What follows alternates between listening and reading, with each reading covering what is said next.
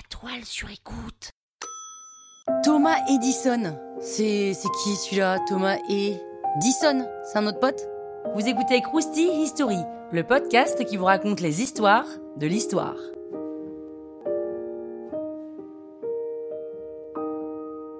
Thomas Edison naît le 11 février 1847 dans une famille modeste de Milan, dans l'Ohio. et oui, pas en Italie. C'est un enfant hyperactif et très curieux, tellement que son professeur en peut plus de lui et le vire de l'école. À 12 ans, il est engagé comme vendeur de journaux sur une ligne de chemin de fer. Il a le droit d'avoir son propre fourgon. Et là, il a l'idée d'installer une imprimerie et de créer son propre journal qui va vendre à bord des trains. Pendant son temps libre, il se consacre à ses passions, la mécanique, la physique et la chimie. Sauf qu'un jour, en voulant faire une expérience dans son fourgon, il y met le feu. Du coup, il se fait virer de son taf. Et à 13 ans, le petit Thomas contracte la scarlatine et il devient presque complètement sourd. Il passe alors ses journées à la bibliothèque, il dévore les livres un par un, étagère par étagère. Au moins, son problème d'audition lui permet de bien se concentrer. Il finit par être embauché dans un bureau de télégraphie.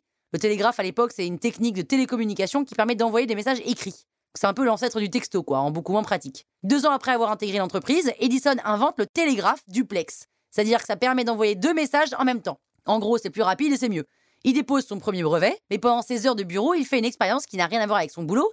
Il fait tomber par mégarde de l'acide sulfurique par terre. Bah oui, on fait souvent tomber par mégarde de l'acide sulfurique par terre. Bref, l'acide traverse le sol et atterrit sur le bureau du patron. Le truc improbable qui arrive que dans les films, vous l'avez compris, il se fait encore virer. Décidément, ça a l'air d'être une constante. Du coup, il s'installe à son compte et il veut tenter sa chance à New York. Et un jour, en réparant le télégraphe de la bourse de New York, il se voit offrir un très bon poste d'assistant ingénieur.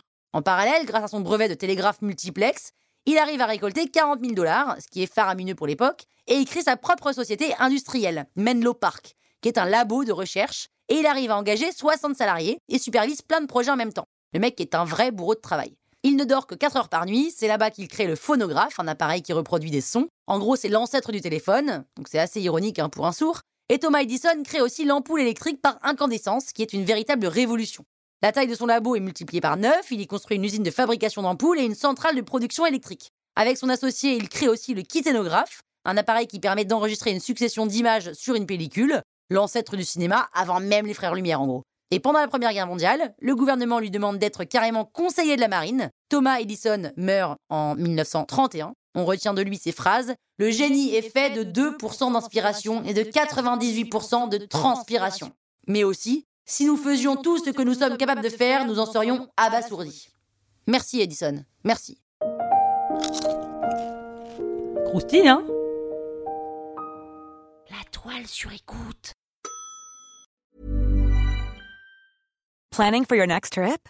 Elevate your travel style with Quince. Quince has all the jet setting essentials you'll want for your next getaway, like European linen, premium luggage options, buttery soft Italian leather bags, and so much more. and is all priced at 50 to 80% less than similar brands. Plus, Quince only works with factories that use safe and ethical manufacturing practices. Pack your bags with high-quality essentials you'll be wearing for vacations to come with Quince. Go to quince.com slash pack for free shipping and 365-day returns.